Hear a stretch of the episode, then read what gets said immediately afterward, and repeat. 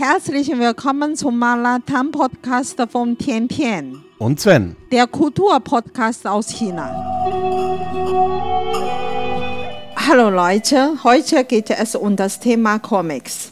Das chinesische Comic bzw. Manhua. Im Westen sind vor allem die Mangas aus Japan, die Grafik-Novels aus Europa oder die Cartoons aus Amerika bekannt. Die chinesischen Manhwas haben sich zwar parallel zu den japanischen Mangas entwickelt, aber bisher nicht viel nach Europa geschafft. Okay, und was sind denn nun chinesische Manhwas? Ja, Manhua bedeutet auf Chinesisch wörtlich frei bzw. ohne Regel erstellt Bilder. Die Definition für Manhua sind Bilder, die mit einfachen und überzeichnenden Methoden das Leben und oder aktuelle Ereignisse darstellen. In China ist Manhua bei sowohl Jung als auch alt sehr beliebt. Diese Bilder oder Bildergruppen können von Humor über Satire bis hin zu Propaganda alles enthalten. Manhua hatte in China eine lange Geschichte. Der Name entstand Anfang des 20. Jahrhunderts. Im März 1904 veröffentlichte Shanghais Alarm Bell Daily ein paar Manhwas unter der Rubrik Current Affairs Manhwa. Dies war das erste Mal, dass der Name Manhua in chinesischen Zeitungen auftauchte. 1925 markierte Literature Weekly das Wort Manhua und Feng Zikais Gemälde. Feng Zikai ist ein berühmter Maler in China. Ich werde später etwas über ihn sagen. 1928 wurde Shanghai Manhua Weekly offiziell veröffentlicht. Der Name Manhua wurde schnell in China populär. Okay, und wie unterscheiden sich jetzt Manhua vom japanischen Manga? Ja, viele Europäer glauben, dass Manhua aus Japan kommt. Das stimmt nur zum Teil. Japanische Mangas nehmen weltweit eine wichtige Stellung ein. Das Birds and Beasts Characters Drama aus der Heian-Zeit gilt als das älteste traditionelle Manga-Werk Japans. Kitazawa Rakuten war der erste professionelle Manga-Maler in Japan. Er gründete 1905 das Manga-Magazin Tokyo Pokémon und wird als Vorfahr des modernen japanischen Mangas bezeichnet. Der Pionier des modernen japanischen Mangas war Osamu Tezuka, der die Story-Manga-Form begründete.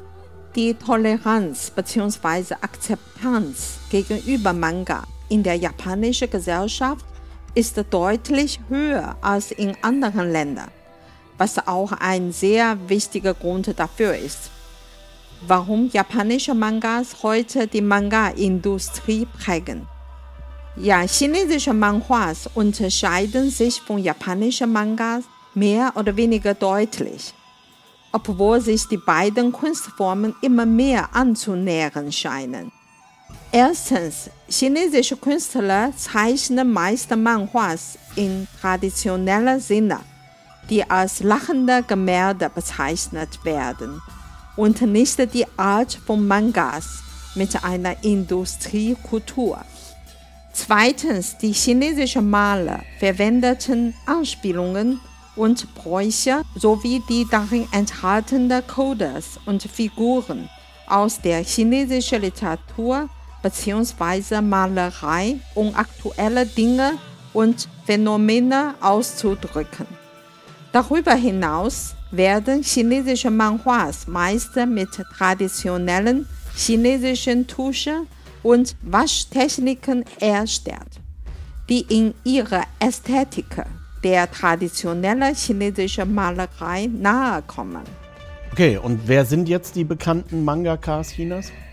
Der vermutlich bekannteste Manhwa ist Senmao, drei Haare, das in China wirklich jeder kennt und zum Teil auch im Ausland bekannt ist. Zhang Leping gilt als Vater von Senmao und ist einer der herausragendsten zeitgenössischen chinesischen Maler Sam Mao ist ein chinesisches Kind in einer trostlosen Lebensumgebung. Er ist ständig hungrig und ihm ist meist kalt. Zudem muss er viel Mobbing ertragen, da er nur drei Haare hat. Wie gesagt, Sam Mao und Zhang Leping sind in Europa ein bisschen bekannt. Daher möchte ich heute etwas mehr über Feng Zikai sprechen, der zwar in China deutlich berühmter ist, aber den man im Westen kaum kennt. Feng Zikai wurde im Jahre 1898 im Kreis Chongde, Provinz Zhejiang, heute Stadt Tongxiang, geboren. Seine Vorfahren eröffneten in seiner Heimatstadt eine Färberei und sein Vater Feng Feng wuchs mit Poesie und Prosa auf und war dem Hörensagen nach einer der besten Richter der Region. 1914 ging Feng Zikai nach Hangzhou, um sich für die Prüfung zu bewerben und wurde mit dem dritten Platz an der Zhejiang Nummer 1 Normal School, heute Hangzhou Normal University, aufgenommen. Die gleiche Schule, auf der später auch Jack Ma war. In der Gipsmar-Klasse von Professor Li Shutong wurde Fu Zikai süchtig nach der Malerei und versuchte seine Malfähigkeiten ständig zu verbessern. 1921 verkaufte Feng Zikai den Besitz seiner Vorfahren und lieh sich 400 Yuan von seinem Schwager, um seine Studienkarriere in Tokio in Japan zu beginnen. Er machte dort eine Kurzzeit-Training. Feng Zikai hat sich auf Kohlemacherei spezialisiert. Eines Tages sah er auf einem alten Bücherstand Meiji Painting Collection Spring School. Der Autor Takeju Umejin ist ein japanischer Maler, der sich die Malerei selbst beibrachte. Er hatte sich auf einfache Mangas spezialisiert und hat seinen ganz eigenen Stil. Feng Zikai glaubte, dass diese Gemälde einfache stumme Gedichte sind und aus Takeju Umejins Werken hat Feng Zikai einen Weg zur Kunst der Zukunft gefunden. Feng Zikai studierte zehn Monate in Japan und musste nach Ende seines ganzen Geldes nach China wieder zurückkehren. 1922 begann Feng Zikai Manhwas zu malen und war ein Pionier der chinesischen Manhwa-Kunst. Seine Manhwas sind einfach in der Form, schlicht im Stil und voller naiver Kindlichkeit. Sein Stil ist einzigartig und viele Male jederzeit. Er hat nacheinander Kunstausstellungen in Hongkong, Taiwan und an anderen Orten veranstaltet. 1925 begann Literature Weekly Gemälde von Feng Zikai kontinuierlich zu veröffentlichen. Der Chefredakteur gab diesen Gemälden den Titel Zikai Manhwas. Nachdem die Gemälde veröffentlicht wurden, wurde er auf einen Schlag berühmt. Danach veröffentlicht kein nach und nach Red Cherry, Green Bananas und andere lyrische Gemälde in der Literature Weekly, die den Titel Manhua trugen. Seitdem ist Manhua ein fester Begriff in China. Zikai wurde somit auch der Begründer der chinesischen Manhuas. 1949 ging Zikai nach Hongkong um eine Gemäldeausstellung zu veranstalten und lebte seitdem in Shanghai. Nach der Gründung der Volksrepublik China beschäftigte sich Feng Zikai vor allem mit der Übersetzung literarischer Werke ins Russische und Japanische. 1960 wurde die Shanghai Chinese Painting Academy gegründet und er war der erste Dekan.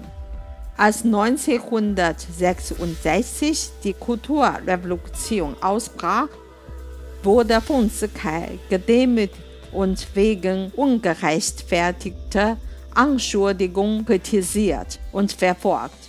Das zerstörte seinen Körper und Geist. Er starb 1975 in Shanghai. In seiner Heimatstadt Shimen wurde vor kurzem das einzige Manhua-Museum eingerichtet. Und auch das Haus, wo er gewohnt hat, wurde renoviert und ist jetzt ein Museum.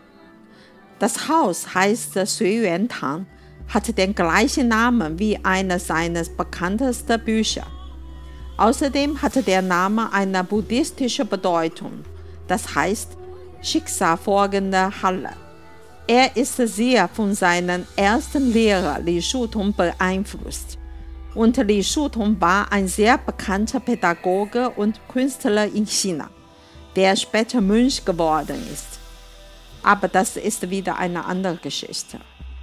Okay, alles klar. Das war jetzt die Vergangenheit. Und wie sieht es heute aus mit den Manhuas in China?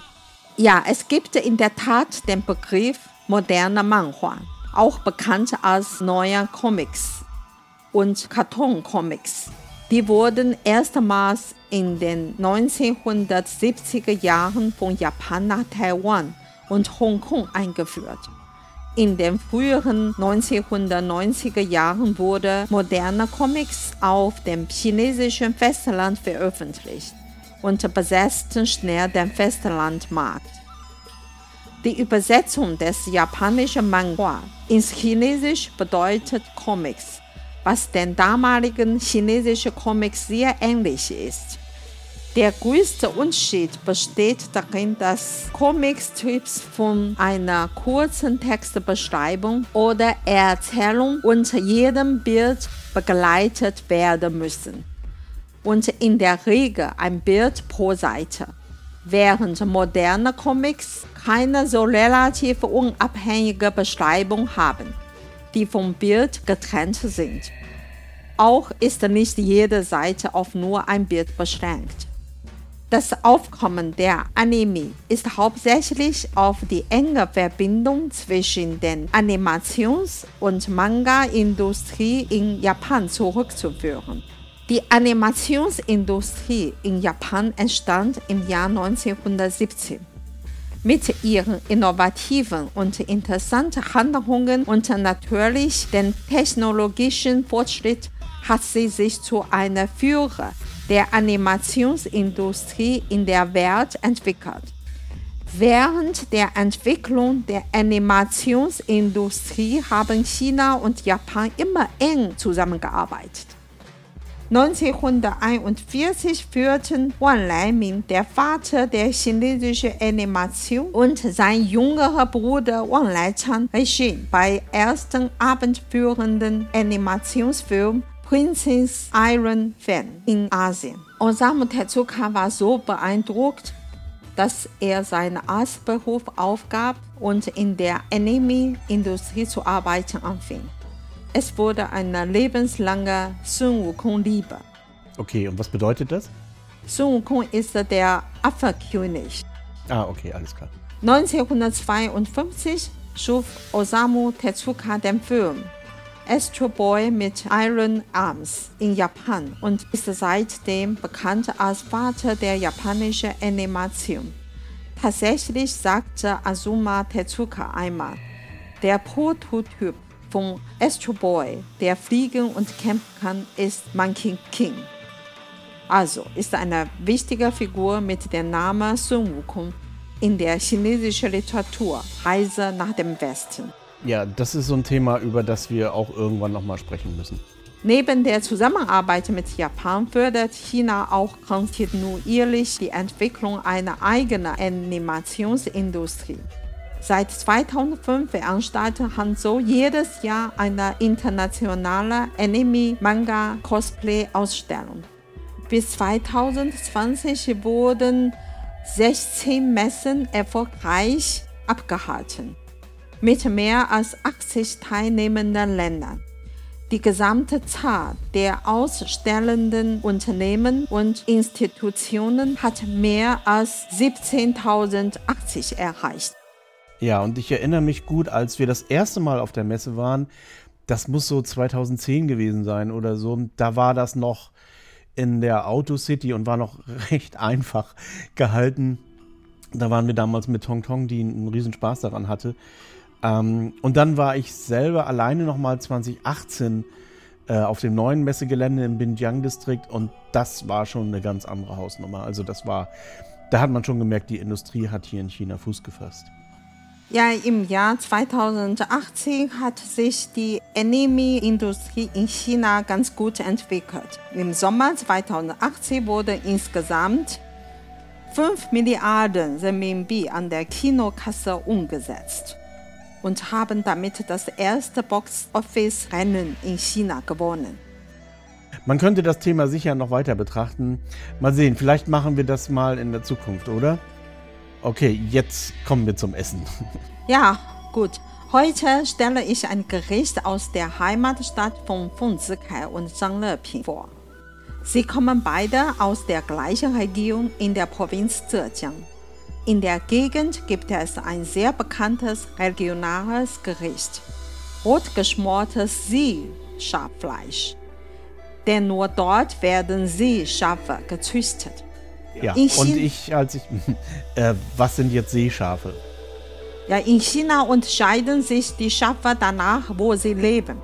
Die Schafe, die am Wasser bzw. am See leben, sind Seeschafe. Die anderen leben meistens auf den Bergen, werden in China Bergschafe genannt. Die zwei Sorten von Schafen schmecken auch anders und werden anders zubereitet. Okay, habe ich wieder was gelernt. Ja, das Rezept wie immer in der Show Notes. So, das wär's für heute. Soweit und bis zum nächsten Mal. Bye bye. Bye bye.